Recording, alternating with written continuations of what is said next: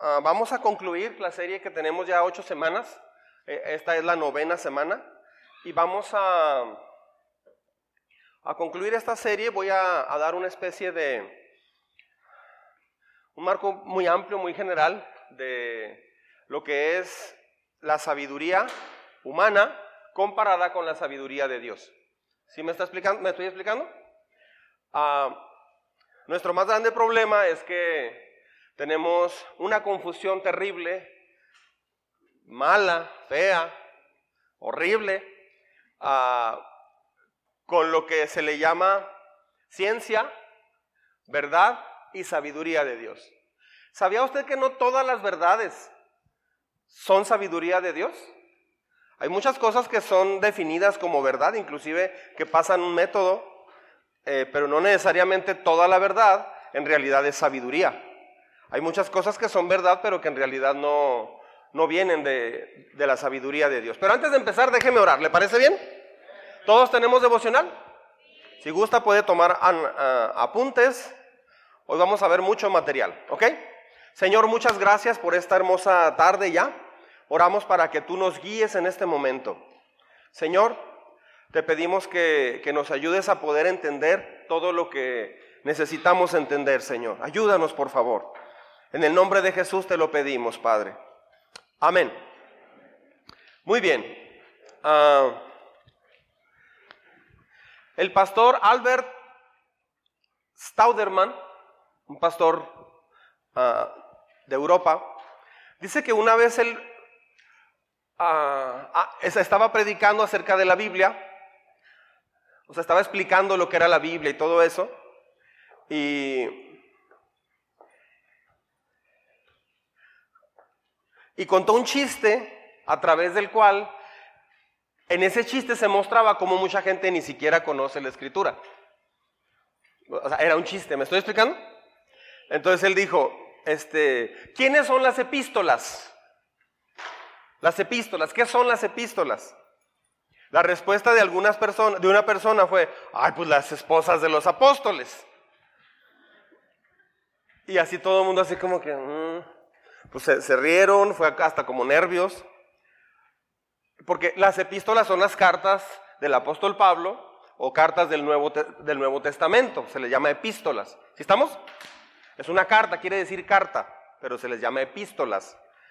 Ah, pero al final una mujer se acercó a él y le dijo, pastor, yo no entendí el chiste.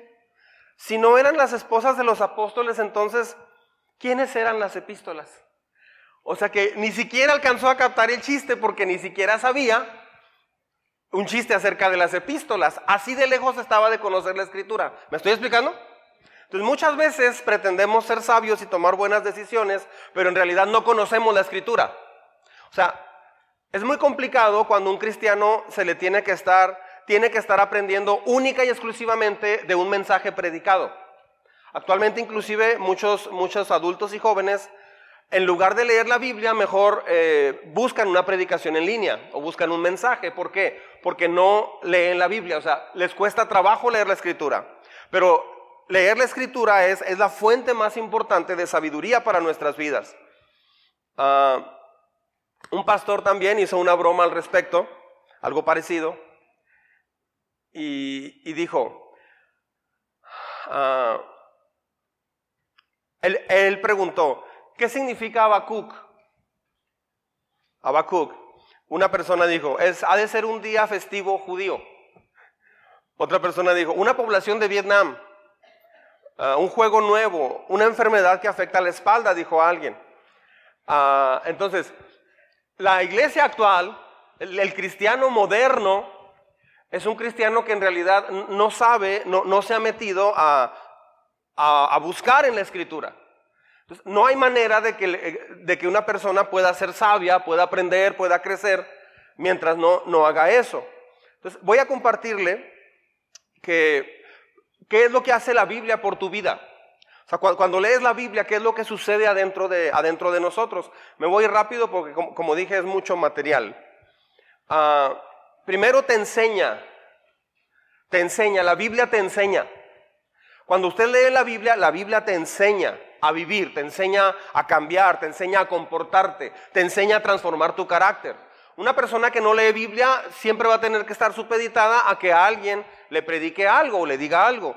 Pero en realidad Dios te quiere predicar directamente a ti todos los días a través de la Biblia. ¿Me estoy explicando? Ah, en segundo lugar, te reprende, o sea, te, te ayuda a identificar el error. Aquí es donde mucha gente tiene problemas, porque hay gente que no le gusta que le digan sus errores. Pero una persona que no le gusta que le digan sus errores es una persona que va a, un término muy mal, mal. Imagínate que tu hijo te diga, papá, mira, ya tengo seis años, o sea, ya crecí, ya soy un hombre hecho y derecho, ya voy a entrar a la primaria, ya no soy alguien de kinder, papá. Es que por favor, ya no me estés corrigiendo. O sea, sí, ya sé que todavía batallo para abrocharme los zapatos, pero este, cómprame unos de metedera y se asunto arreglado, papá. Ya no me estés corrigiendo, menos delante de mis hermanos, menos delante de mis amigos. O a solas, no me corrijas, por favor. Ese papá tiene dos opciones. O, mejor lo, que alguien lo adopte. o, o no, no, bueno, la otra opción, pues no sé. Meterse a explicarle. Porque un niño así está programado, en realidad está enfocado a un fracaso rotundo. De hecho, puede llegar a ser un gran criminal. ¿sí? Una persona que no se le reprende, o sea, que no, que no se le dice, así no es. ¿sí? Otra cosa que hace la Biblia es que te corrige. La Biblia te corrige. Es muy cansado para un pastor o para un papá o para un, líder en la iglesia, no sé, estar siempre corrigiendo pero a veces se tiene que hacer porque la gente no va a la escritura, entonces no están siendo corregidos.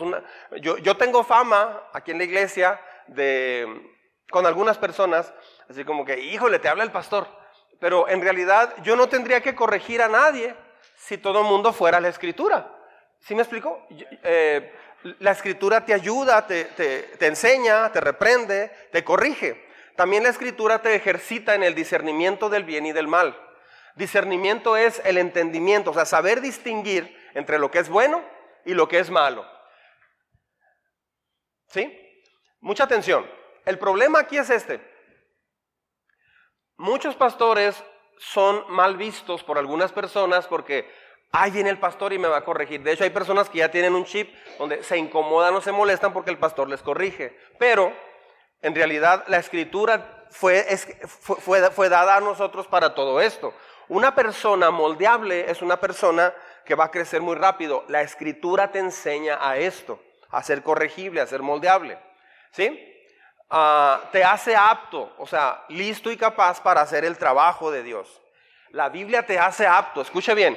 Si usted no conoce bien Biblia, si no está leyendo regularmente la Biblia y está sirviendo a Dios, usted va a estar sirviendo a Dios, pero de mala manera. O sea, lo va a estar haciendo de una forma equivocada. Y somos una iglesia, mucha atención a lo que voy a decir, somos una iglesia que no solo se enfoca en que sirva a Dios la gente, no, sino que sirvas de la manera correcta, o sea, con, el, con la actitud correcta, con el entendimiento correcto. Muchas personas, mis primeros años de vida cristiana, yo servía a Dios, pero tenía actitudes equivocadas.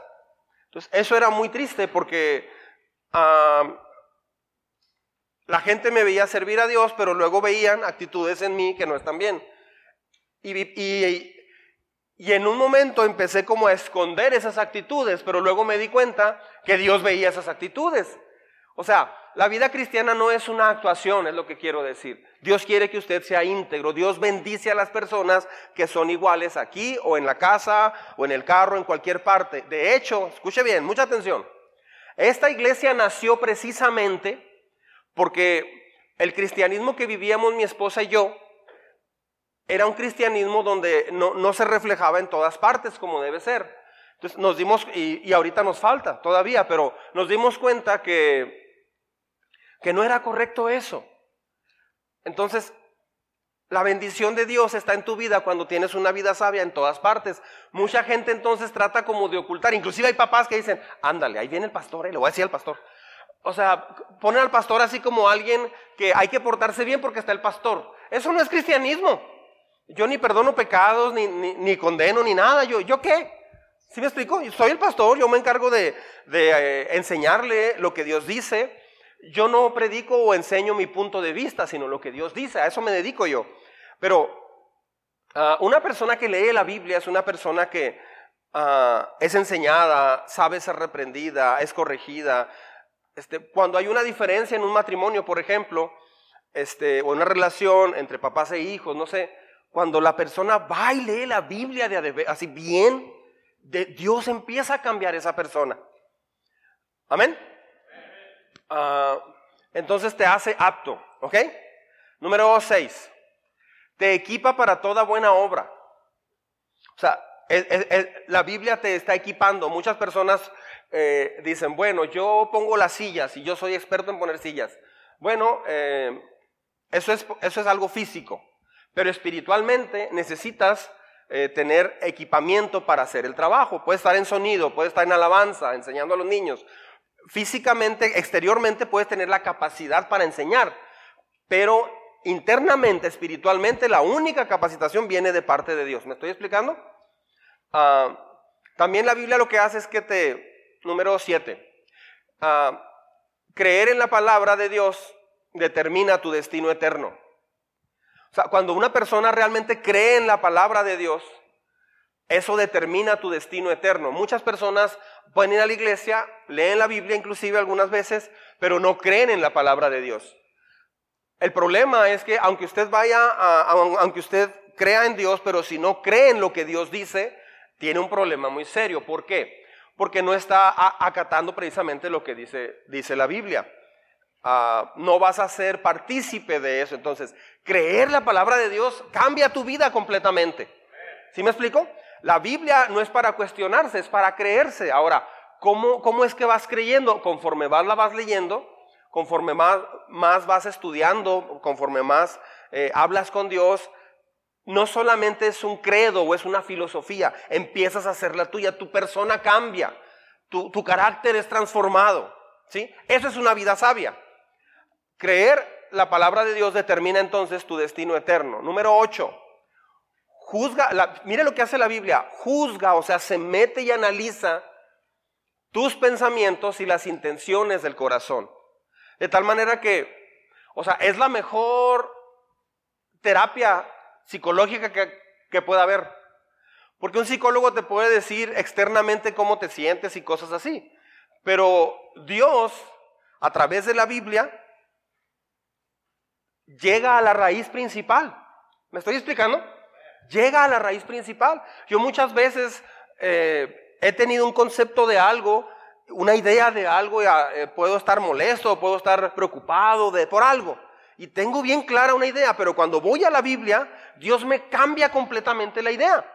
Una vez una persona me dijo, un, profesor del, Instituto Bíblico me dijo, ¿todavía quiere que platiquemos? Le digo, no, ya no. Ya no. Este, yo quería que él me escuchara y platicarle mi frustración y mi dolor y mi quebranto. Pero me dice, vamos a ver la clase y después de la clase, si Dios no te habló, me dices. Órale, pues. No, pues en la clase ahí me dijo todo. ¿Quiere que hablemos? Le digo, no, porque ya lo que le voy a decir no me va a ayudar. Al contrario, me va a sentir más mal. O sea, mucha gente piensa que en la iglesia, o, que acercarse a Dios es decirle, déjeme le cuento lo que me está pasando y esto, y esto, y aquí, y también, no, no, eso no es nada. Ayer me pasó esto, tuve un problema con mi hija, o con mi esposo, o con mi esposa, tuve un problema tremendo con esto, y, me siento bien mal, quiero sacarlo. Eso no es buscar a Dios, eso es buscar alivio sentimental o emocional.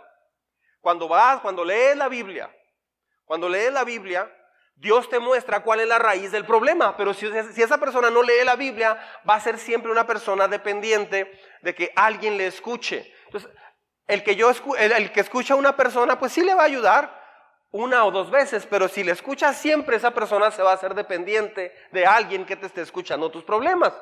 Una vez una persona me dijo, tengo un problema terrible con mi esposo y mire, me dijo así, pasó esto. Me platicó un panorama así durísimo. Y este, ella llegó todavía aquí con el sartén en la mano. Entonces, ah, dice, necesito platicarle todo lo que me pasó.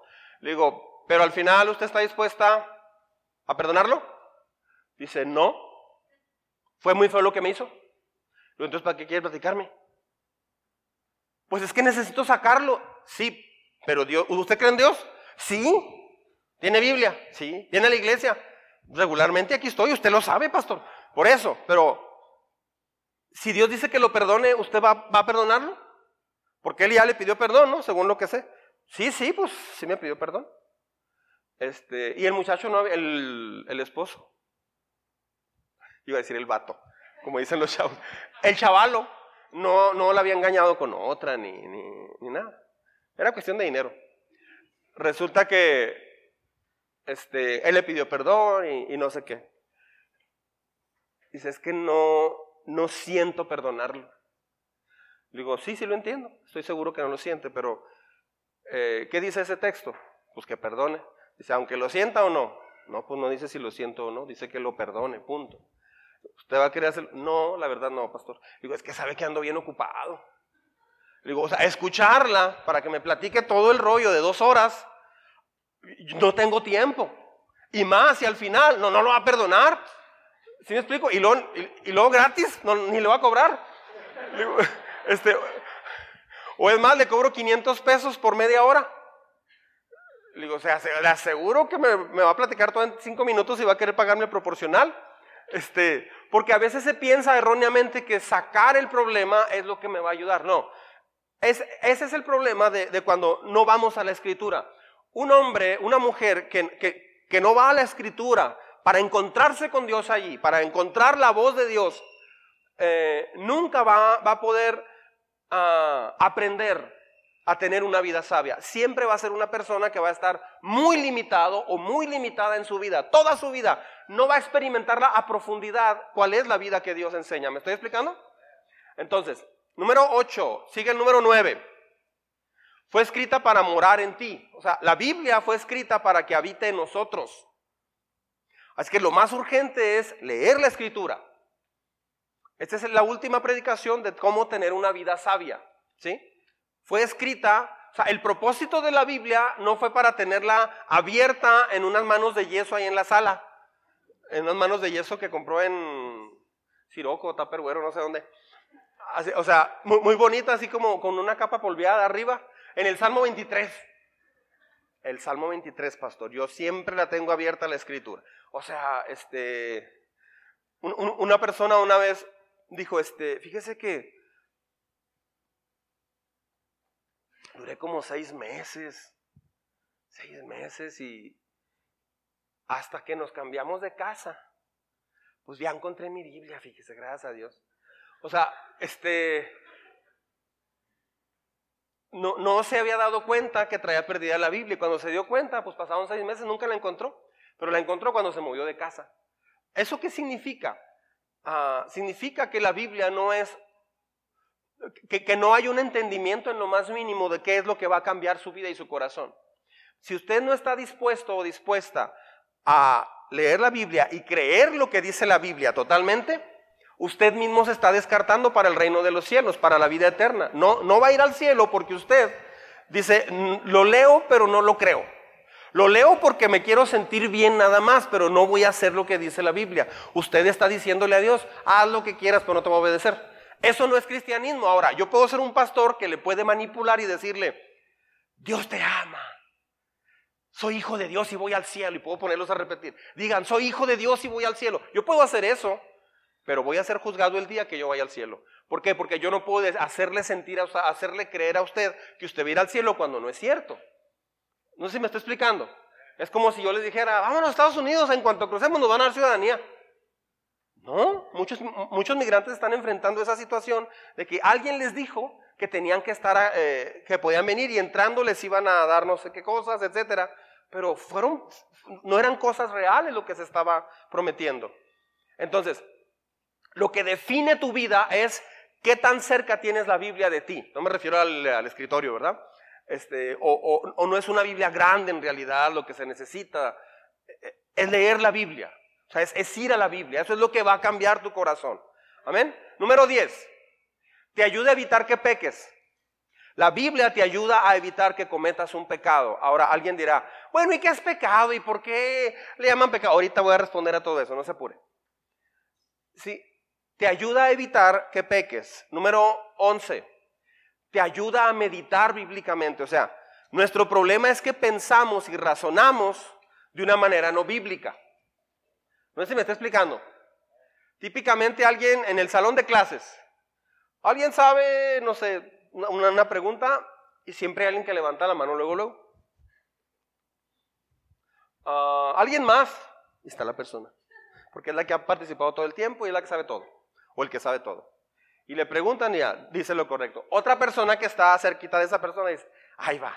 No lo dice, pero lo piensa. Ahí va. El creído. Ahí va. La sabelo todo. El cerebro con patas. Ay, sí, yo sé, profesor. Ay, sí, yo sé. ¿Que no la quieren en su casa o qué? Que tiene que venir a llamar la atención. O sea, esa manera de razonar no es bíblica. Pero mucha gente razona así en la casa, aún yendo a la iglesia. Perdóname, qué fácil, ¿no? No lo dice, pero lo piensa. Mm, pues qué fácil. El hipócrita pidiendo perdón. Te perdono, sí, mi vida, te perdono, para que sigas haciendo lo mismo. Sí, acabando con mi vida. Sí, es que te perdone Dios, porque yo no. O sea, pero e, esa es una manera de meditar bíblicamente. Oye, ¿y no quieres ir a pedirle perdón? Porque le trataste mal. De repente dejaste de hablar. ¿Qué te pasó? Mm, no, pues es que estamos bien, es que estoy lo otro. Pero por dentro dice, ay, entonces usted, ¿tú me vas a mandar a mí? O sea, ¿tú, eres el que regula aquí las leyes universales. Tú eres esto, tú eres aquí. Ah, perdón, no sabía que eras perfecto y por eso me, estás corrigiendo. Hay mucho razonamiento antibíblico, humano, diabólico en nuestro corazón que es parte normal, o sea, está normalizado. ¿Me explico? Y no, mija, y no quiero que vayas allá. ¿Por qué no? Si todos van a ver esa película. Pues no, porque lo digo yo. Anda, pues, se pone, ay, se pone bueno. Este, anda, pues, este. O sea, no voy porque tú lo dices. entonces, las comidas que me has dado, las teteras que me preparaste y los pañales que me cambiaste, algunos muy grandes y abultados, por cierto. Este, todo lo que hiciste por mí, ¿te da el derecho entonces de hacer de mi vida lo que tú quieras? ¿Como mi papá o como mi mamá?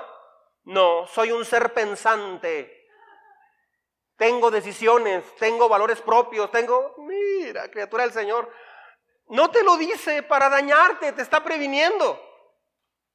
Es como cuando alguien dice, ¿por qué la Biblia te llena de culpabilidad? ¿Ha oído eso? ¿Por qué ir a la iglesia te hace sentir tan culpable? ¿Por qué? Creo que Dios es malo, haciéndonos sentir culpables por nuestras fallas. Dios es malo.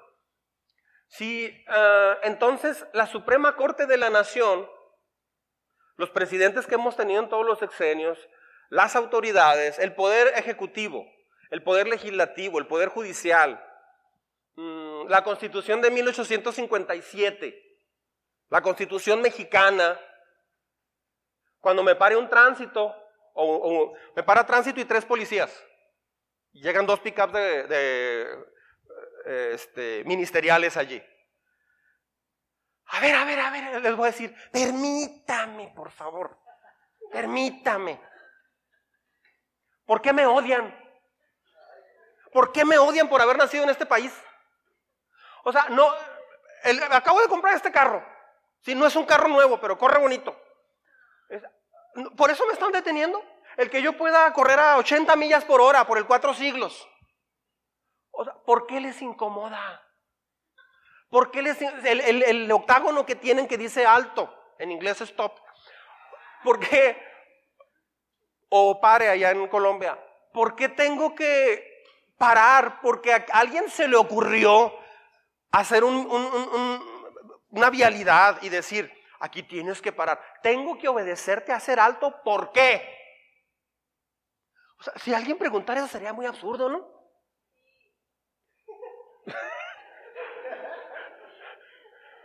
Ah, ustedes han desgraciado mi vida. Me dijeron que me iban a pagar 20 mil pesos, me están llegando 16 mil. ¿Ontan los otros 4 mil? ¿Ontan? ¿Qué es I.S.R? ¿Qué es eso? ¿Y en quién se lo está gastando? O sea, me están robando en mis narices. ¿Por qué no me puedo quedar en casa? ¿Por qué tengo que trabajar? Para que venga un fulano y me quite mi dinero por vivir en la casa que, él me, me, me, metí a su casa por un contrato que decía arrendamiento. Contrato de renta, me metí a su casa. Cada mes viene y me cobra dinero. Le estoy cuidando su casa. Bueno, no tanto, pero le estoy cuidando y todavía viene y me paga. Viene y quiere que le pague. Y luego, mi esposa me está demandando también. Que no puedo tener tres novias. Yo creo que el mundo se mueve por la mujer. Yo tengo de cuatro. Ahora, las otras son misiones, pero tengo una catedral. Y regreso a ella siempre. Y las mujeres están así como que, ay, dígale, pastor. Este, pero ¿por qué? ¿Qué es eso de, que lo que tengo nos vamos a divorciar y la mitad es de ella. Ma, ¿qué es eso de contrato social? Matrimonio. ¿Quién inventó eso? O sea, esa criatura no está lista para vivir. No que se va a los arenales y ahí vida haga su mundo y todo. Aquí usted mate y coma. A la prehistoria. Pues bueno, a la época de Adán. Mate y coma, va al jardín del, más que el jardín ya no está pura arenita, pero bueno, este, ¿Cómo vas a cuestionar las leyes que dan formación, estructura, eh, orden a un país? Un país es formado por una constitución. La vida cristiana es, un cristiano es una persona que entendió que, somos eternos, que no estamos para estar aquí toda la vida en la tierra. Y entras a una familia espiritual que se llama la iglesia. Dice la Biblia que no somos de este mundo. Así dice la Biblia. Una persona que cree totalmente en Dios, vive en este mundo, da testimonio, cumple bien con las leyes, es un ejemplo en ese sentido, pero sabe que no va a estar eternamente aquí. Sus leyes principales son basadas en la escritura. Entonces cuando alguien dice, ¿y por qué tengo que obedecer lo que dice la Biblia? Híjole, pues ¿cómo te explico? Mm, pues porque es para tu bien. ¿Y por qué tengo que hacer alto? No, pues pásate pues a 80 millas. Tú pásate. Nada más ponle ahí que donas órganos o algo, ¿no? Este, tú pásate a 80, tú pásate, haz esto, tampoco pagues impuestos. te van a ir a sacar con la policía de la casa, te van a meter a la cárcel, vas a matar a alguien por, por pasarte un alto a 80 millas por hora, vas a hacer pedazos tu vida y la vida de alguien más. Es lo mismo con la escritura. Cuando alguien dice, la Biblia es así como, te prohíbe todo, no te prohíbe todo, te libra de muchos peligros. Más bien que la gente quiere, déjeme pasarme el alto, hombre. Yo voté por usted. Deje, una persona dijo, cuando ganó, creo que Chuy Macías hace muchos años, dijo, yo dije, voy a votar por Chuyito. Yo voté por usted para que fuera alcalde. Déjeme pasarme los altos que tiene. ¿Por qué tengo que hacer altos? Entonces, cuando alguien dice algo así, no tiene la menor idea, es la pregunta más necia de la existencia humana. ¿Por qué? ¿Por qué la Biblia me prohíbe eso? Dios no te prohíbe, imagine. Imagínate que, que nadie robara. Tres mandamientos nomás vamos a agarrar. Hay muchos mandamientos. Que nadie robara. Un amigo, el papá de Becky Singari, andaba en Italia y en Roma les, les quebraron un vidrio, les robaron las maletas, el dinero y todo, allá en Roma. Este, qué problema tan grande, ¿no? Qué feo se siente cuando, te roban. Imagínate que no hubiera robos. Y dice, ah, pues, ¿por qué prohíben robar? ¿Por qué dice que no puedo desear a, la, a la, mujer de mi prójimo? No, no, ¿por qué? Imagínate que no hubiera adulterio en el planeta. Imagínate que no hubiera relaciones sexuales fuera del matrimonio. Fuera. O aparte del matrimonio. híjole, te ahorrarías un gasto social impresionante. El gobierno gasta un dineral, pero un dineral, por problemas de ese tipo. El daño para, para, para mucha gente así. Solamente tres, tres, tres o cuatro mandamientos cambiarían la humanidad completamente, completamente. Entonces Dios no nos dio la Biblia para eh, que llevemos una vida triste, forzada y amargada. Es una, una vida, eh, son principios de vida para cuidarte, para protegerte, para que tengas una larga vida. si usted lee Deuteronomio, ahí se va a encontrar muchos versículos y en toda la Biblia donde dice, cumple mis mandamientos y te va a ir muy bien en la tierra. Yo te doy estas leyes para que prosperes, para que te vaya muy bien, porque hay leyes que son... Eh, establecidas por Dios en lo, en lo físico, pero también en lo espiritual. Cuando quebrantas esas leyes, tu vida es quebrantada constantemente. ¿Por qué? Porque estás quebrantando lo que el pastor predica. No, porque Dios ve tu corazón. Él, él bendice al, que tiene el entendimiento de decir, Señor, quiero, quiero buscar en la Biblia para vivir de acuerdo a ti. Esa persona va a tener una vida increíble. ¿Me estoy explicando? Ah, entonces te ayuda a meditar bíblicamente. Mucha, mucha gente medita antibíblicamente. el perfecto. O sea, hay muchas cosas que pensamos que son incorrectas. Sería bueno que usted pensara hoy en la noche un ratito en este punto 11. Señor, en mi mente, cuando estoy platicando con alguien, ¿qué estoy pensando mientras estoy platicando? Hay mucho diálogo interno que no, que no te ayuda. Entonces, leer la Biblia te ayuda a meditar bíblicamente. ¿Sí me estoy explicando? Ahora, ¿por qué se medita a veces con tanta basura? Tiene mucho que ver la televisión, las redes sociales y lo que aprendemos en la calle.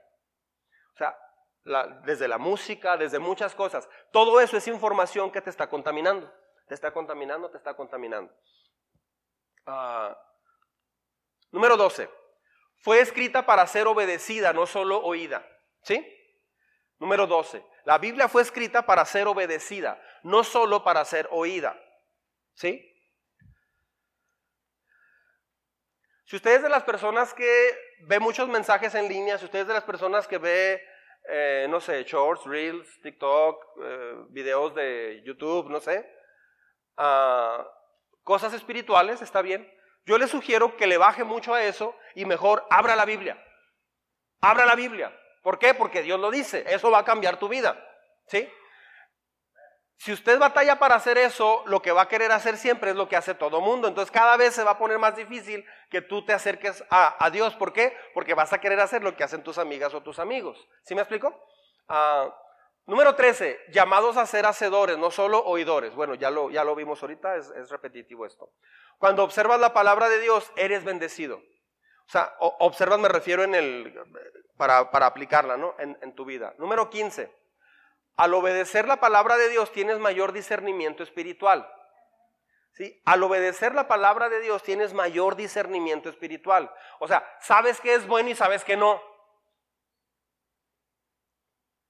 Haber respondido de esta forma ayuda o no? Pues no. Este. Una vez iba en un crucero hace ya mucho tiempo y eran de los altos que es uno y uno. Entonces, de mi, lado izquierdo se pasaron tres carros seguidos y luego el cuarto, entonces ya me tocaba a mí. Se pasaron tres. Y cuando yo iba a pasar, el, cuarto carro le acelera, vio que yo le y le aceleró muy fuerte, o sea, ni siquiera pensó así como frenar. Le aceleró muy fuerte y se me paró enfrente en el crucero, me volteé a ver, me hace una seña muy obscena y luego me enseñó el dedo grosero. Y luego, este, me señala el alto. Le digo, ah, sí, perdónenme. Le hice así nada más y ya cruzó y ya me fui. Te queda una sensación frustrante. O sea, te sientes muy frustrado porque dices, ah, quisiera ser Dios. Quisiera ser Dios para regresar el tiempo, bajarlo del carro y explicarle, mira, pasó esto, pasó esto, pasó esto, así. Pero ni soy Dios, ni puedo ser Dios, ni quiero ser Dios. Este, pero si respondes como todo mundo responde, ¡ah, mira, mira, se pasó! ¡Qué bárbaro! mucha gente reacciona de esa forma. O sea, se maneja precisamente de una forma. ¿Por qué? Porque no, no, hay, no hay un discernimiento espiritual. O sea, se vive en el estado, es que se, va a ir feo, sí, en el estado humano, iba a decir estado animal, se vive en el estado humano, o sea, de acuerdo a mi mente, a lo que yo pienso. No hay discernimiento espiritual. O se le mete a alguien más adelante, busca la oportunidad para volvérsele a meter. Pues ¿cómo? O sea, ¿eso, ¿eso qué?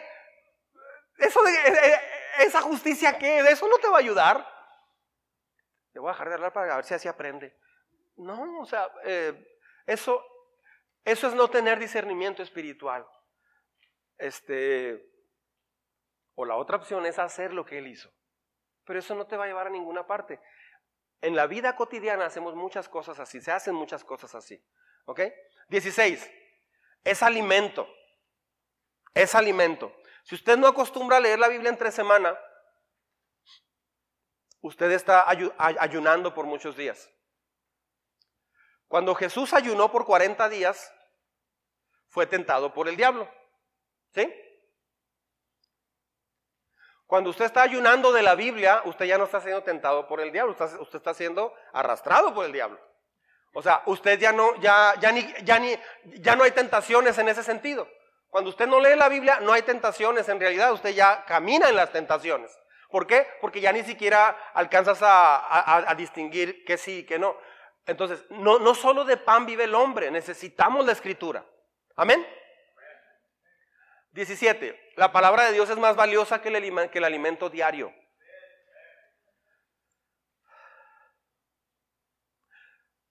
Ahorita me platicaba alguien, es que almorcé mucho. Almorcé taquitos de barbacoa, un huevito ranchero. ¿Quién sabe qué más me dijo? Fruta, jugo, café. Creo que menú. No sé qué más. Sí, eh, necesitamos la comida. Pero la palabra de Dios es más valiosa que el alimento diario. El día, que, eso se lleve a la práctica va a cambiar su vida radicalmente. Escuche bien esto que voy a decir. Los problemas más grandes que tenemos es porque no tenemos fresca la Biblia en nosotros, no tenemos conceptos claros bíblicos en nuestro corazón, pero sí tenemos conceptos equivocados. no hay una vida de sabiduría. ¿Sí me explico? Ah, número 18. Sus siervos, o sea, los siervos de Dios, se nutren con las palabras de fe. O sea, todas las personas sobresalientes de la Biblia eran llenos de la Biblia. Conocían las leyes de Dios, conocían las escrituras. O sea, desconocerlas es como vivir en Ciudad Juárez sin conocer las vialidades. Es como vivir en Juárez sin conocer la constitución ni las leyes, nada. Esa persona, ¿cómo le va a ir en Ciudad Juárez a esa persona? Pues no, no, le va a ir bien. Este, va a tener problemas de impuestos, problemas sociales, problemas, o sea, de todo tipo, porque va a desconocer todo. Otra vez, ¿y ahora por qué me detuvo? ¿Sí me explicó? O sea, ¿ahora qué hice? O sea, es la quinta vez que me paran este día, en dos horas. Pues, ¿qué, qué estoy haciendo mal? Señor, es que es por el lado derecho. ¿Cómo? Está el camellón, pero hay dos vías para transitar, tres carriles de un lado y tres del otro, ¿no? No, señor, nomás del lado derecho es de ida, del otro es de venida, señor. Usted va por el lado izquierdo, va en sentido contrario. Ya ocasionó dos choques, él se boteó aquella pipa con gasolina y... Por favor. Lo vamos a arrestar. ¿Por qué? Una persona en Juárez, sin conocer las en Estados Unidos, sin conocer las leyes, te va a ir muy mal. Te, va a ir muy mal. Ma, ¿no puedo ir a comprar aguacates a Ciudad Juárez? ¿Ni naranjas? Estos dos costales de naranjas. De lo mejor que hay. Pruebe una oficial. Te las tengo que quitar porque no puedes cruzar naranjas. ¿Quién dijo? ¿Quién dijo? Eh, ah, como para hacer una cámara escondida, ¿no? Imagínate un oficial de migración que le digas. ¿Y quién lo dijo? Te voy a quitar el pasaporte. ¿Por qué si tú me lo diste? o sea, eh, eh, estaría interesantísimo de veras. Imagínate vivir en Ciudad Juárez sin la Biblia en tu mente. ¿Y por qué te portas así? O sea, ¿por qué te portas así? ¿Que no puedes cambiar y hacer las cosas bien? Criatura del Señor, así no se cambia la gente. Se piensa que el matrimonio es decirle a la cosa, a la, cosa, decirle las cosas a la persona, o sea, señalarle los errores. Muchos piensan, yo lo pensé, que el matrimonio era a ver quién le gana con argumentos a la otra persona para decirle que se equivocó. Ándele. Ándele. Y, ahí se van a enfrascar. Es que yo pienso que quién sabe qué tanto. Es típica para. Es que, es que quién sabe qué. Entonces, hay mujeres muy. ¿Cómo se dice? Hay mujeres controladoras y hay hombres controladores. En todos los matrimonios, uno de los dos controla más que el otro. A veces ella, a veces él. A veces inclusive se turnan. En invierno controla uno y en verano controla el otro. O cuando está desempleado, eh, eh, eh, anda muy sumisa la criatura. Pero ya no tiene trabajo y otra vez, no hay nada de comer. O sea, este, ah, cambia, cambia de repente o de plano puede haber alguien que siempre es así. Este, ¿Se trata de ganarle la discusión?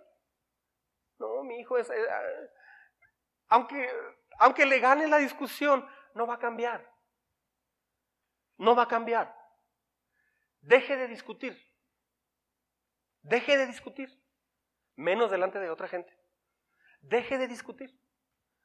Y no digas, ya, pues, ya, ya, no, tampoco. O sea, eso no, eso no lo enseña la Biblia. Revista su hogar de la palabra de Dios en la manera en como usted habla. Revístase de paciencia. mucha gente viene, sígame con mucho cuidado todo el mundo. ¿Piensa que, estoy así como muy así? Pues ahí va más. No. Este, no, es, que lo que le estoy diciendo va a cambiar su vida. Escuche bien. Mm, mucha gente, ya hasta se me olvidó, ya ve. Mucha gente piensa que, a ver, el pastor está diciendo, paciencia, muy bien, buen punto. Necesito ser paciente, ok, muy bien. Sí, pero eso lo dijo el pastor. Lo tomo de la Biblia. Pero es muy diferente que usted vaya a su casa abra la Biblia y deje que Dios le hable. Usted puede escucharme decir, acércate a Dios y tu vida va a cambiar. Te a decir, qué interesante, ¿verdad? Pero acercarse a Dios realmente va a cambiar su vida, pero no todos van a tener el coraje, la decisión de enfrentar eso, de realmente averiguar si es cierto. Entonces, averígüelo, métase más. ¿Sí? Ah, los siervos de Dios dependían de las palabras de fe de la Escritura. Número 19. Es una luz para guiar tu camino. ¿Ok? Es una luz para guiar tu camino. Da luz y entendimiento, es, es prácticamente lo mismo. Da luz y entendimiento. ¿Sí? Número 21. Es capaz de evitar tropiezos. ¿You know tropiezos? ¿Quién se ha tropezado? Los de, nariz, los de nariz raspada, digan amén. Este, todos alguna vez nos hemos tropezado. Se siente bien feo cuando te tropiezas en medio de la cancha de la escuela, el lunes en la mañana antes de la hora del saludo. Se siente muy feo. En la prepa no se diga, te tropiezas delante de todo el mundo que está en receso. Da mucha vergüenza. Bueno, la Biblia evita que tropieces. Una persona que no conoce la escritura va a tropezar todo el tiempo. Voy a hacer referencia a una pregunta que me hizo mi hija mayor Lisbeth una vez cuando tenía 13 años de edad. Ella estaba en una escuela, lo que se llama escuela cristiana, pero quiero aclarar que no hay escuelas cristianas en el mundo. Ninguna escuela en sí es cristiana. Sí puede haber enseñanza acerca de Dios, pero no quiere decir que todos los maestros y todos los alumnos son cristianos. No existe tal cosa, ¿eh? Quiero aclarar. ¿Está claro? Ah, este, entonces hubo mucha confusión en Lisbeth porque había una película este, muy subida de tono y, nos pidió permiso para ir. Era la época donde ya estás entrando a la adolescencia y pues, quiero salir a pasear. Entonces no la dejamos ir. le decía, no, te va a hacer mucho daño, le expliqué por qué, Perla le no sé, todo así. Y Lisbeth estaba molesta, como cualquiera de nosotros que, nació en un hogar donde, pues así, te llevan a la iglesia desde niña y todo eso. Pues ella estaba haciéndose un, cuestionamiento natural, normal, eh, este, que se espera. Y le estábamos explicando. Llegó un momento donde ella dijo, pero ¿por qué entonces sí dejan ir a mis amigos? ¿Por qué los papás de mis amigos que también son cristianos, inclusive son líderes de iglesias. ¿Por qué si dejan ir a sus hijos? Es más, ni les preguntaron qué película iban a ver. Nomás los dejaron ir y ya. Y me acuerdo que le respondimos, tal vez los papás de esos muchachos no quieren tanto a sus hijos como nosotros te queremos a ti. Tal vez los papás no, no son inteligentes, no son sabios y no se meten a averiguar dónde anda su hijo pero nosotros te amamos con sabiduría que hemos aprendido de Dios. Por eso sí nos interesa ver qué vas a ver y con quién vas. Porque el hecho de que se diga a alguien cristiano, no sé, no quiere decir que vas a ir a, cualquier parte. ¿Sí me estoy explicando?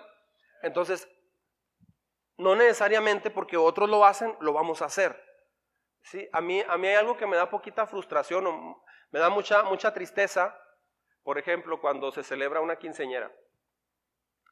Ah, el concepto a veces de una quinceñera es, al menos en mi época, no sé ahorita, pero en mi época ya cuando yo tenía 15 años, fue en el 85.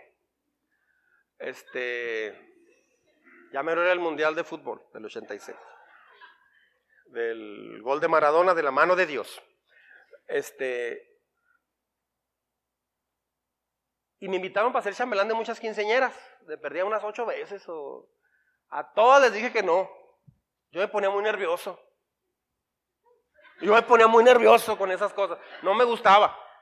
Sí iba a bailes, pero no me gustaba esa cosa. No me gustaba. Y este. Y ya después me metía de gorra.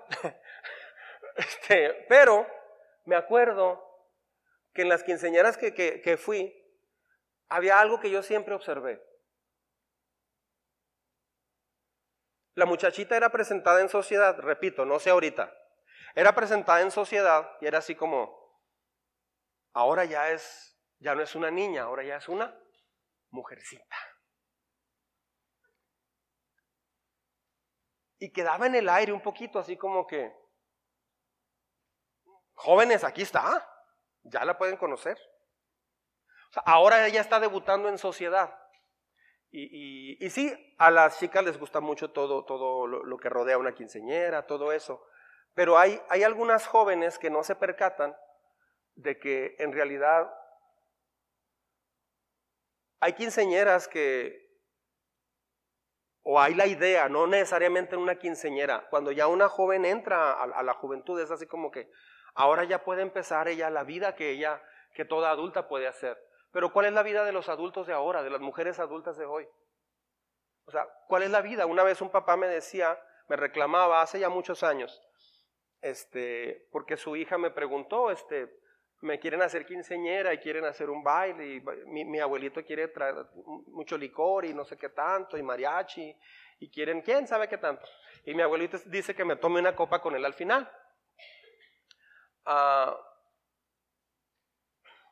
el papá me llegó un momento donde me estaba como tipo reclamando.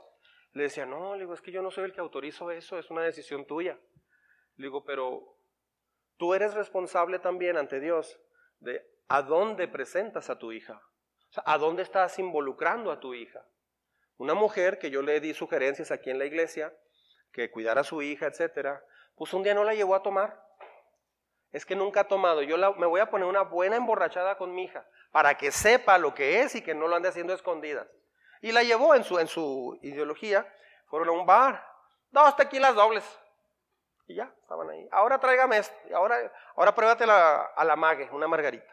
Y ahora esto, y ahora no sé qué, y ahora una Lorenza. Y que no sé, así.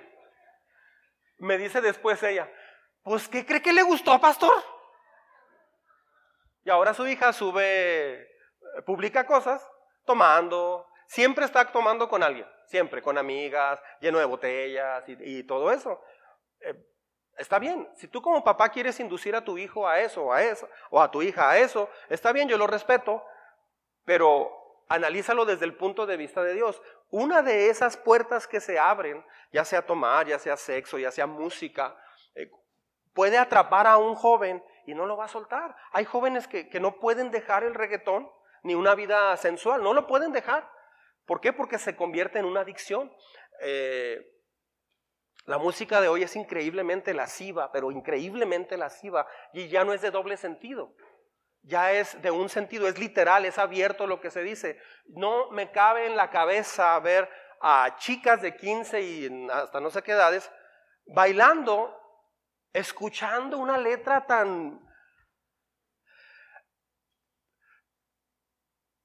tan tonta, tan necia, tan vulgar, tan, tan pornográfica, este, donde explícitamente se dice cómo, cómo, va, cómo va a hacerle el amor, cómo, eh, cómo van a jugar sexualmente.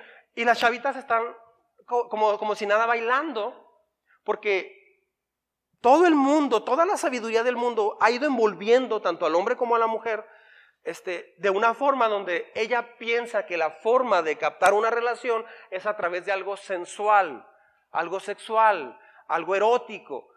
Y, llega un momento donde esa es precisamente la sabiduría o el contexto. A mí me, me da mucho sentimiento cuando a veces las tías, por ignorancia, lo digo con respeto, pero por ignorancia, o los tíos, este, llevan al adolescente o a la adolescente así como ahora sí disfrute eh, en, sociedad y todo, pero ¿quién le va a ayudar a decidir correctamente a ese joven o a esa jovencita? ¿Quién le va a ayudar? Llega un punto donde la iglesia se ve ante la familia como el contrapeso. No, no, pues hay que ir a la iglesia nomás, mija, para esto y lo otro. ¿Sabe qué? Eso te va a destruir. Eso te va a destruir. Llega un momento donde se ve como papá o mamá, como que son los malos de las películas, de la película, por decirte, que, busques a Dios y que mejor te frenes un poco. No, déjame hacer lo que yo quiera cuando yo quiero. Exacto, si quieres vivir en Juárez sin leyes, está bien, pero un día vas a chocar y te vas a morir. O te van a chocar y te vas a morir. Un día va a pasar mal. Entonces, lo que va a pasar es que en un futuro puedes llegar con tu vida hecha pedazos y vas a decir, me acuerdo que usted un 21 de mayo predicó de esto, de esto, de esto. Ya pasaron 20 años. ¿Puedo empezar de nuevo? Te voy a decir, si tengo vida sí puedes empezar de nuevo, pero ya te aventaste 20 años donde te hicieron pedazos el corazón. Las leyes de Dios son para cuidarte, para bendecirte. Yo me dedico a eso, aunque este mensaje esté siendo muy incómodo para algunos, lo siento. Necesito hablarlo, porque esto es lo que Dios enseña. Y esto es, yo no predico para que la gente me acepte y me trate y le dé gusto lo que predico. Yo predico por lo, para agradar a lo que Dios dice que yo haga. Y eso es lo que va a cambiar su vida. Ah, el hombre en su propia sabiduría ha desarrollado un rollo de cosas, filosofías y teorías que tratan de explicar, de, explicar los pensamientos y las palabras y las acciones de, otras personas. Ah, por ejemplo, culpando a la, sociedad, culpando a los padres. No, es que, ¿sabes qué? La psicología moderna dice, tus papás te dañaron, te dañaron mucho. Tu papá te dañó mucho. Tu mamá te dañó mucho. Necesitas encontrarte a ti misma para ser libre otra vez. Otra vez el enfoque está en él. Yo. Encuéntrate a ti misma. Culpan a las autoridades superiores. Es que esos maestros te hicieron tanto daño. Es que la sociedad en sí te ha dañado mucho. Necesitamos liberarte de la sociedad. Y entonces surge lo que se llama movimiento anárquico o de anarquía, que es una, este, en un círculo así. Muchos hasta lo traen en playeras. Anarquía es sin leyes, quiero ser libre. Eso es lo que el hombre siempre ha dicho, pero entre más libre quiere ser, más esclavo se, hace.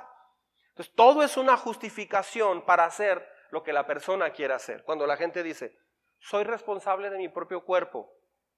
Exacto. Eres responsable. Tienes la opción de hacer lo que tú quieras con él o tienes la opción de hacer lo que Dios dice que hagas.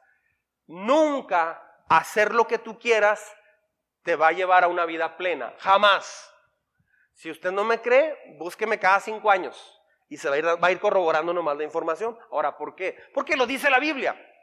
Entonces, al hacer esto orgullosamente, el hombre trata de negar su pecaminosidad. O sea, el hombre siempre ha tratado de decir, no, pero eso no es pecado. Vi una vez un programa donde estaban diciendo, un, un hombre decía, es que es, es, es muy padre poder estar con tu pareja, ¿y por qué no? ¿por qué no? O sea, puedes invitar a otra amiguita aparte y están los tres teniendo intimidad. O sea, ¿por qué no? Y le decía al conductor, pero eso es adulterio, ¿no? ¿Por qué le llamamos adulterio? Decía él. Vamos a llamarle convivencia sensual. Así dije, vaya, ahí están todos. Ya ves, hija. O sea, este, y luego, eh, ¿por qué podemos hacer esto?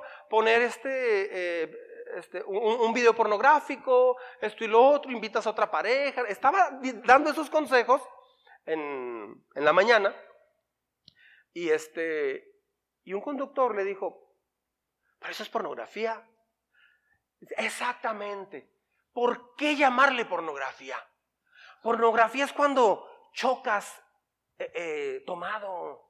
Pornografía es cuando te enojas y, golpeas a un niño nomás por golpearlo. Esto no es pornografía, esto es la esencia del ser humano. O sea, entonces así se tuercen muchas cosas y mucha gente no alcanza a darse cuenta que eso está totalmente torcido. Entonces, el hombre natural se revela contra lo que Dios dice. Mire lo que dice este texto de la Biblia. Ah, me voy a adelantar al Salmo 119. No, sí, está mal la cita, me equivoqué. Es Isaías 55. Es Isaías 55, versos 8 al 9. ¿Sí? ¿Lo leemos juntos? Vea lo que dice Dios.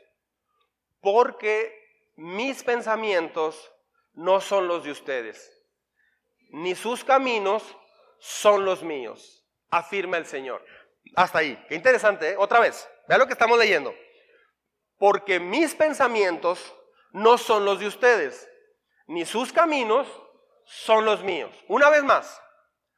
Porque mis pensamientos no son los de ustedes, ni sus caminos los míos.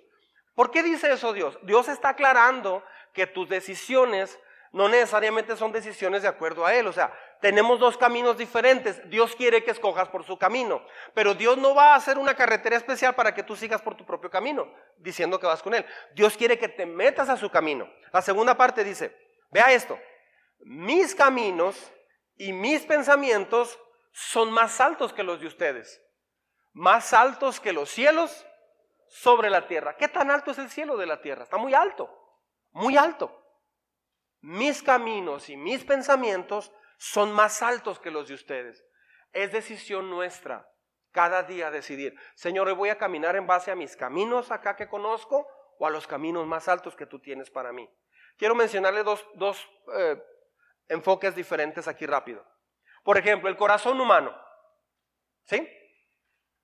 ¿Qué es lo que dice acerca del ser humano? El mundo. El mundo dice básicamente esto. Básicamente la humanidad es qué? Es buena. El hombre es bueno. El hombre es bueno. Es buena gente el hombre. Eso es lo que dice regularmente el mundo. Ahora, ¿qué dice Dios? Bueno, pero no checa. Mira, yo estoy bien. ¿Tú estás bien? Es que estamos bien, vamos construyendo un mundo mejor. ¿Qué dice Dios al respecto? Dios dice, el corazón es desesperadamente perverso.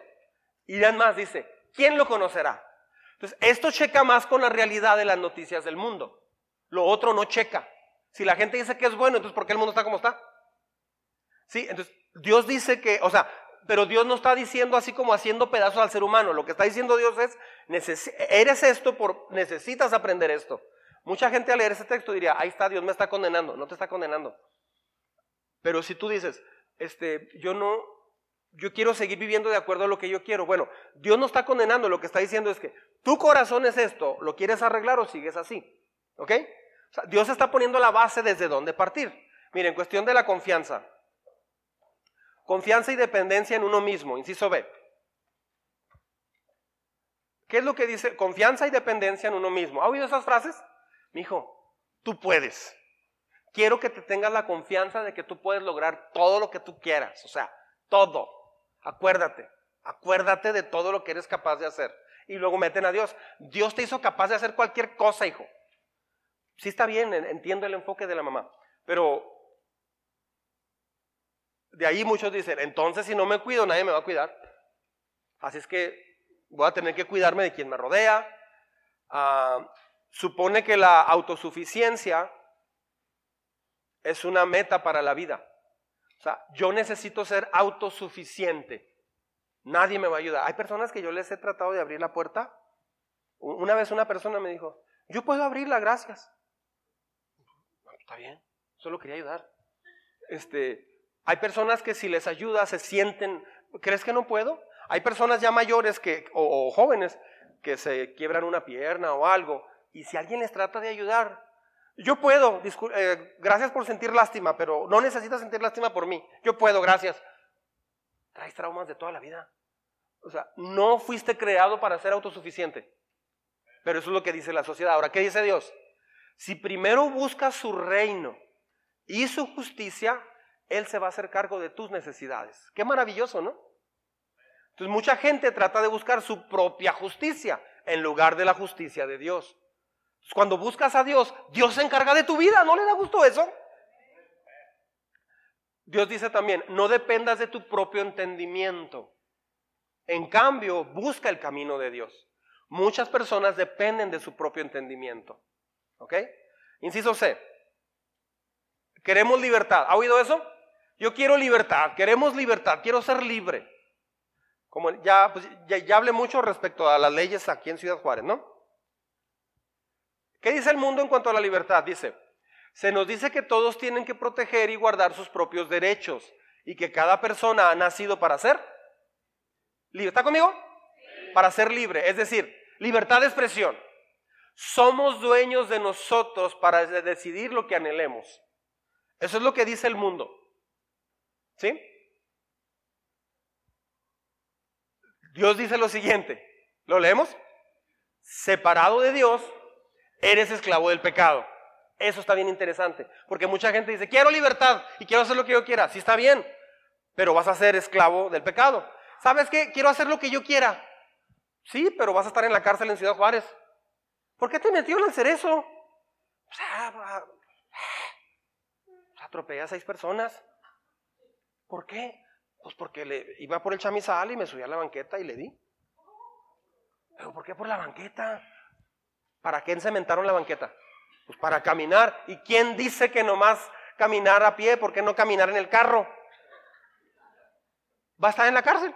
Entonces, cuando una persona quiere ser libre, va a vivir en esclavitud del pecado. Solo que la palabra pecado, mucha gente le, hace así como cortocircuito, pero es como, es lo que te va a llevar a la cárcel. Quebrantar una ley te lleva a la cárcel. ¿Sí? Es igual aquel que se enfoca, leemos juntos esto, aquel que se enfoca en salvar su propia vida, la perderá. Pero si estás dispuesto a perder tu propia vida por su causa, Dios promete que tu vida será salvada. Entonces, son las dos opciones que hay. Sujet juntos, sujétate a aquellos que están en autoridad sobre ti. ¿Por qué? Porque eso va a formar tu corazón. ¿Sí? Mis problemas. You know mis problemas? ¿Quién ha tenido problemas alguna vez? Levante su mano. Ok. Ok. Mis problemas. El mundo dice, a veces pensamos que realmente nadie puede entender mis problemas. ¿Ha oído eso? Nadie me entiende. Es que tú no me entiendes. Si vivieras lo que yo vivo, podemos pensar que cada problema es un conjunto de circunstancias ah, únicas para mí. ¿Qué dice Dios? Tus problemas son comunes para la humanidad, aunque no lo creamos. Dios promete ayudarte a través de ellos, para que no tengas que pecar o perder tu paz y gozo. Escoges vivir la vida a su manera. Cuando, si escoges vivir la vida a su manera, o sea, Dios va a es tan grande que Dios va a usar tus problemas, tus problemas para que te vaya bien. ¿Cómo? No sé cómo le hace, pero si tú lo buscas en medio de los problemas, los va a usar para tu bien, para forjarte, para que madures, para que crezcas. Ese es el Dios en el que hemos creído. Amén. Voy terminando. Liderazgo. ¿Qué hay de liderazgo?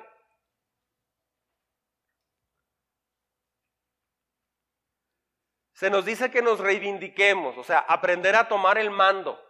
Hay que tomar el mando. Yo necesito educar a esta criatura. Ya nos casamos, pero necesito corregirlo.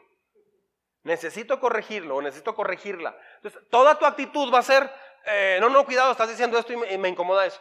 No está bien eso. O sea, siempre se está corrigiendo. Es una persona que regularmente eh, se molesta 10 veces al día o 15 veces al día. Se molesta muy seguido o te está corrigiendo siempre. ¿Por qué? Porque es una persona que está tratando de reivindicar un tipo de liderazgo. una vez un hombre me dijo delante de su esposa, Léale el texto, pastor, por favor. donde dice que la mujer se sujete al hombre. Le digo, ¿quieres que se lo lea en serio? Sí, pues está en la Biblia, ¿no? Le digo, bueno, se lo voy a leer, pero antes te leo otro a ti. A ver, pues, pastor, venga de ahí. Le digo, dice, maridos, amen a su mujer como Cristo amó a la iglesia y se entregó por ella. ¿Tú eres alguien que la ama como Cristo que está entregando por ella o eres quisquilloso y te frustras por muchas cosas? ¿Qué tanto aclaran cosas al mes?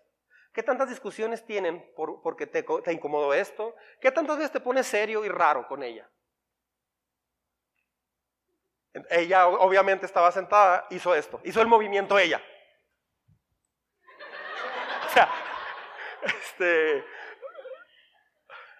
nomás que no traía ya celular, sino lo, lo hubiera grabado. Le digo, eso no lo dices, ni lo buscas, ni lo consigues. El liderazgo en la casa se da por tu estilo de vida amoroso hacia ella. Ahora, aquí en la iglesia hemos tenido un problema. Mujeres, oh, abrochen del cinturón.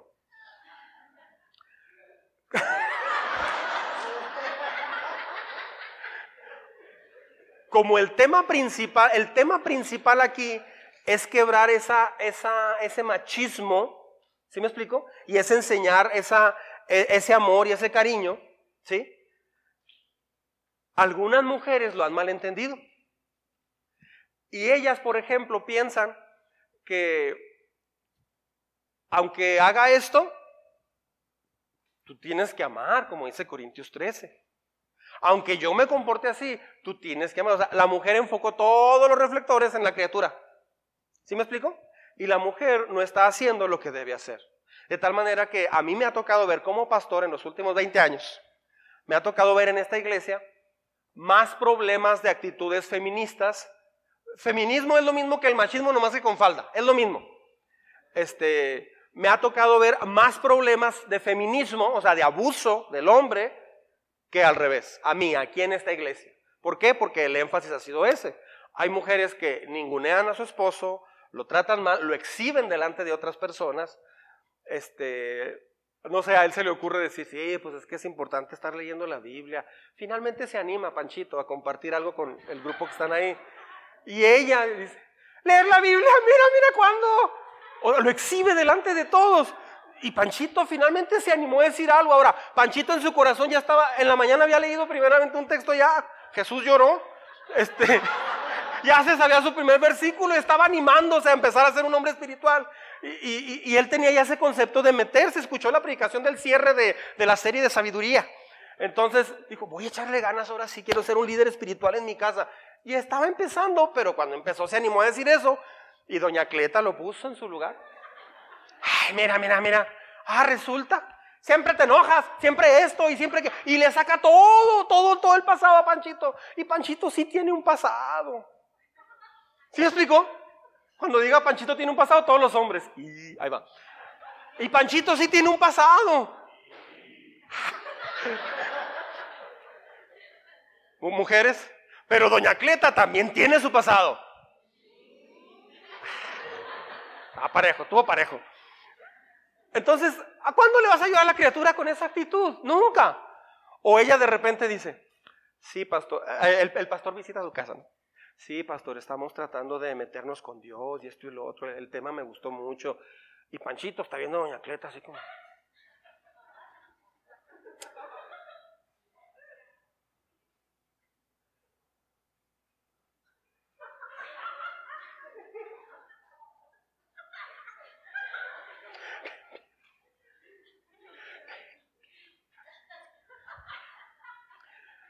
Pastor, estoy tratando de ser la mujer que Dios quiere que sea.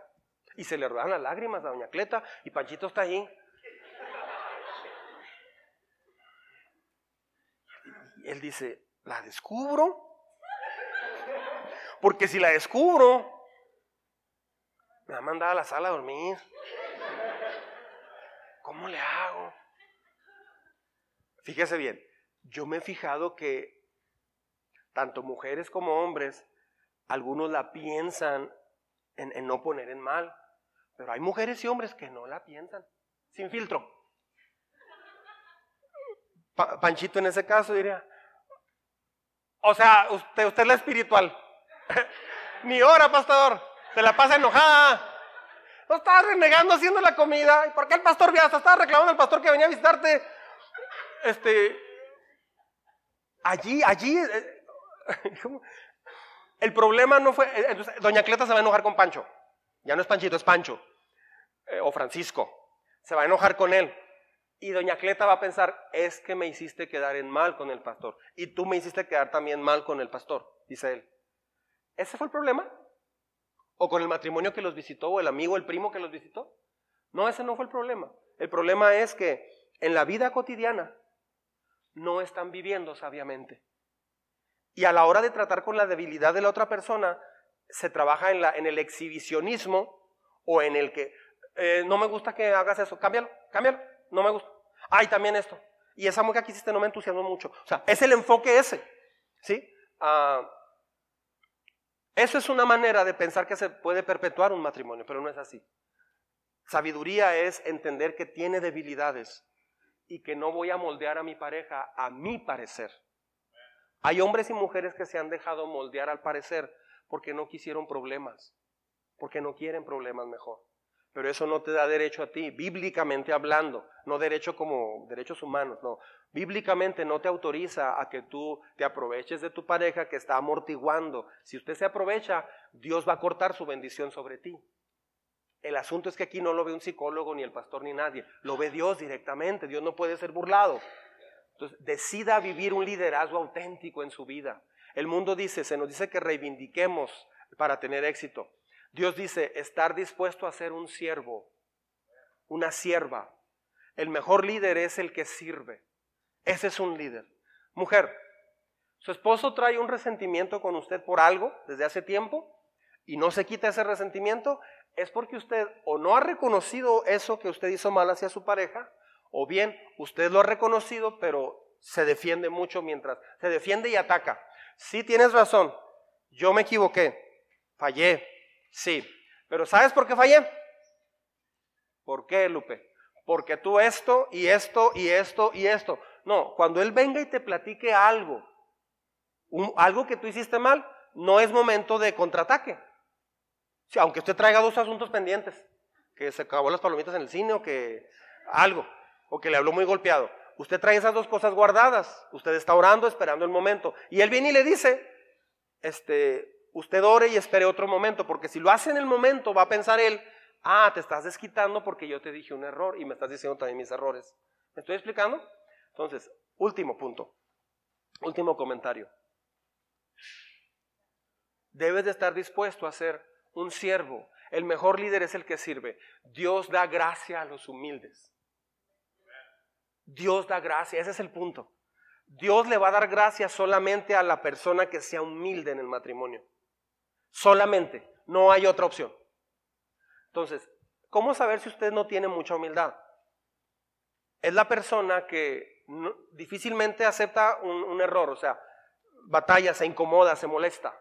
Le incomoda que le digan un error. Segundo, regularmente usted ni siquiera piensa para decir los errores en otra persona, o sea, los dice en el momento rápido.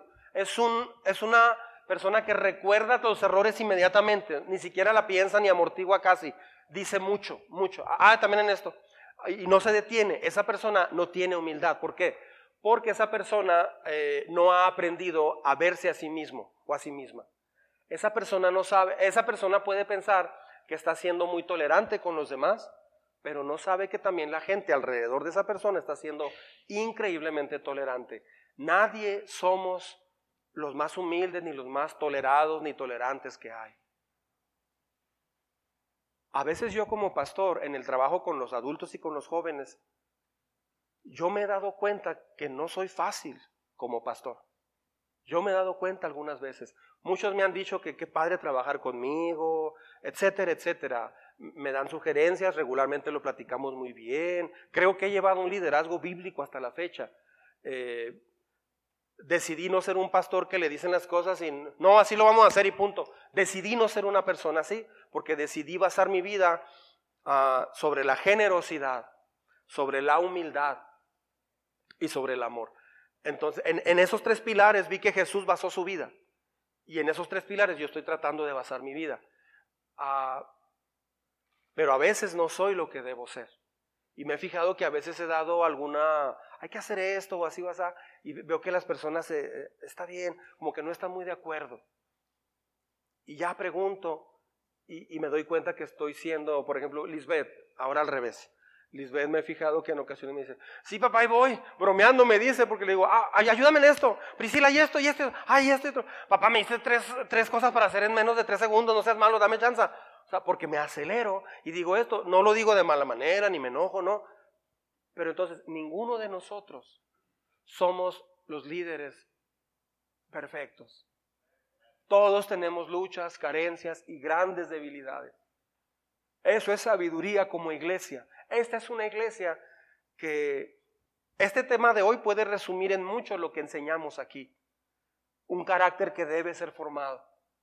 Nadie diga en algún momento, yo pienso que ya, ya crecí, ya perdoné, ya soy alguien. No, en cuanto digas eso, vas a empezar a comportarte de una manera equivocada. Ser siervo debe ser constante.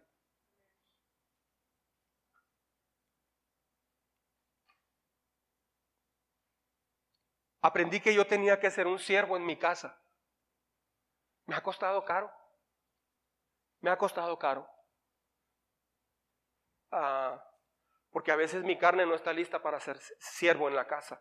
Me ha costado caro, lo he hecho, pero hay veces en que sí me he cansado. Pero típicamente mi enfoque es, quiero ser siervo.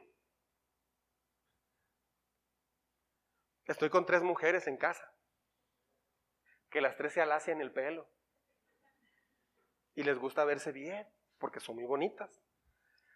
Ah, y que también son olvidadizas, igual que el papá o que el esposo. Entonces, de pronto, ah, está bien, ay, voy a Lesmar porque se olvidó esto. Pero de pronto, cuando me ponía un poquito, lo hacía, por, lo he hecho por muchos años y todo, pero hay ocasiones donde dejo de ver cuando a mí se me olvida. Perla, ¿me, puedes ayudar en esto y esto? Mira, métete al correo y esto y así. Hasta que Perla una vez me dijo, ¿te das cuenta que a veces me pides favores así muy rápido y yo ando ahí en la casa y cuando te pido que te regrese al ESMAR y todo, sí lo haces, pero ya después de varias veces así como que sí me has reclamado. Le digo, tienes razón. O sea, me costó trabajo verlo. Pero finalmente le dije, tienes razón, sí es cierto. Qué fácil pensamos que somos esto cuando en realidad todavía no somos tan así. Nos falta. Señoras y señores, como iglesia, aquí Dios quiere que seamos personas listos para ser enseñados. Listos, listas para ser enseñados. Amén. Vamos a orar, así como está. Póngase de pie. Ahí en su lugar, póngase de pie, por favor. Vamos a orar para terminar. Hablamos de muchas cosas hoy. Pero al mismo, tiempo hablamos de un solo tema.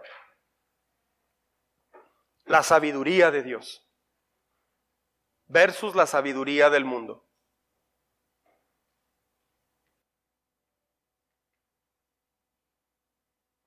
Dice la Biblia que los caminos de Dios son más altos que los nuestros. ¿Qué caminos está siguiendo usted? ¿Qué caminos quiere seguir en los próximos años? ¿Qué caminos usted quiere seguir durante este año, este 2023? ¿Cómo quieres vivir en casa en estos próximos meses? Aquí en oración, así con los ojos cerrados, le voy a dar un anuncio que va de acuerdo a todo el tema de hoy. Tenemos que meter información nueva porque si con la información que usted tiene ha vivido como ha vivido hasta hoy, no le alcanzó esa información. Necesita información nueva. Necesita renovarse. Todo comienza con la renovación. Nada va a suceder si usted sigue con el pensamiento que tiene, haciendo lo mismo que ha hecho hasta hoy, viviendo como ha vivido hasta hoy. No va a funcionar, no va a poder usted. Pero hay una forma en que se puede hacer. Se llama renovación. Le voy a decir una forma muy fácil de renovar toda su vida. Escuche bien, toda su vida. en ocho semanas.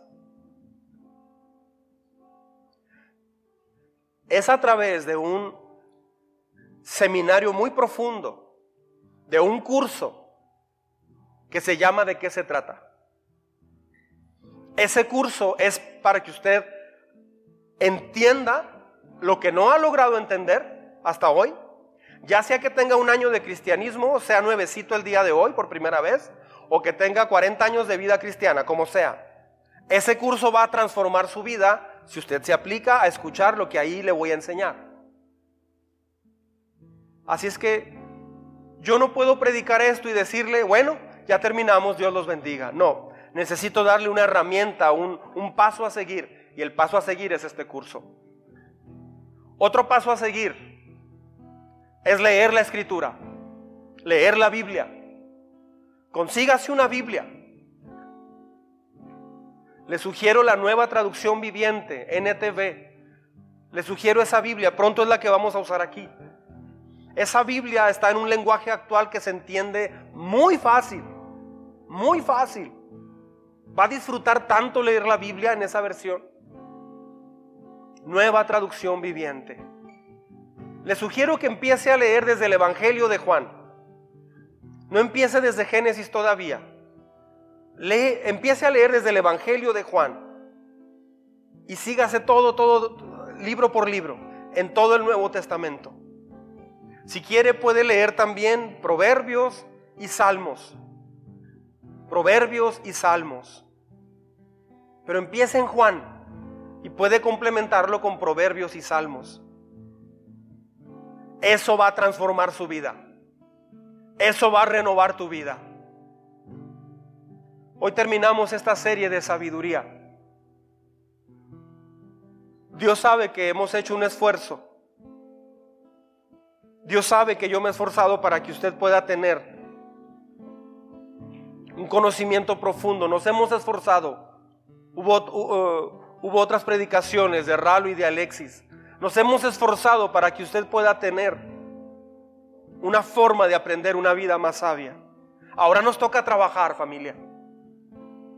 Si usted está listo para hacer este compromiso de renovación con Dios, yo le invito a orar en este momento, allí donde está. Vamos a orar. Señor, en esta tarde yo yo reconozco. Puede ir repitiendo esta oración ahí en su, en su mente, en su corazón. Yo reconozco, Señor, que necesito renovarme. Hay muchas cosas que yo pienso de acuerdo a lo que yo creo. Pero hoy entiendo que necesito renovarme. Te pido que me ayudes en este proceso de renovación. He creído cosas acerca de mí, acerca de los demás acerca de mis prioridades, acerca de la diversión, acerca del dinero, acerca de todo, Señor. Hay cosas que yo he creído, pero hay otras cosas que son las que he vivido, las que he hecho. Hoy reconozco que no todo lo que creo es lo que he logrado aplicar en mi vida. Yo creo en ti, creo en tu palabra, Señor, pero hay ocasiones donde en la vida diaria no logro aplicar lo que yo creo con lo que yo hago. Por eso hoy te suplico, Señor, que primero perdones mi vida en ese sentido. Perdóname porque mi manera de hablar, mi manera de razonar interiormente en mi mente no refleja lo que yo digo y creo de ti. Hoy te pido perdón con todo mi corazón abierto. Te pedimos perdón. Y te pedimos que tengas piedad y, misericordia de nosotros y que comiences un proceso de renovación en nuestras vidas, en nuestra familia. Hoy clamamos a ti, Señor, porque tú eres el único que nos puede ayudar a tener una vida que vale la pena acá. Eres el único que nos entiende. Eres el único que no nos ha dejado. Eres el único, Señor, que sabe a fondo lo que somos. Porque todas nuestras obras están puestas delante de ti. Perdona, por favor. Perdona nuestras faltas. Enséñanos una vida sabia. Enséñame una vida sabia. Dígale ahí donde está. Señor, ayúdame a no quedarme con lo que sé. Ayúdame a renovarme. Voy a leer tu palabra. Voy a buscarte, voy a orar, voy a hablar contigo. Este proceso de renovación lo comienzo hoy de una manera más enfática.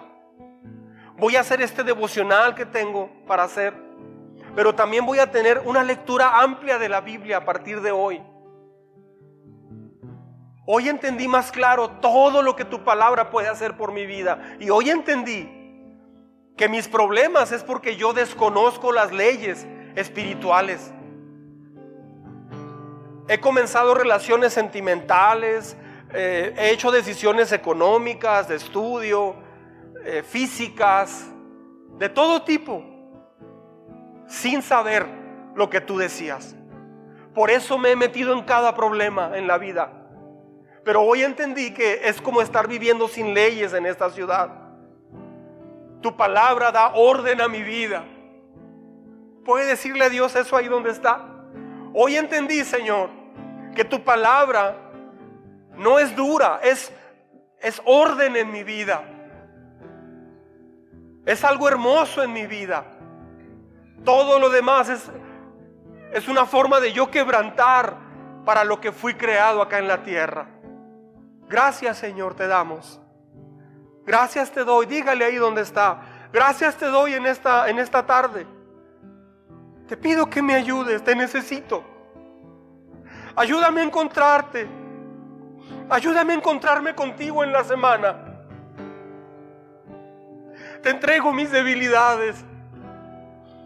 Te entrego mi frustración, mi dolor, mi quebranto, mis malentendidos también mis maneras equivocadas en que pienso de diferentes cosas. Ven a mi vida, Señor. Renuévame. Ayúdame. Renueva todo lo que tengas que renovar en mi vida. Estoy abierto a eso. Por eso estoy aquí. Por eso vine hoy. Gracias, Señor. Gracias por lo que estás haciendo y lo que vas a hacer en mi vida. En el nombre de Jesús. Amén. Amén.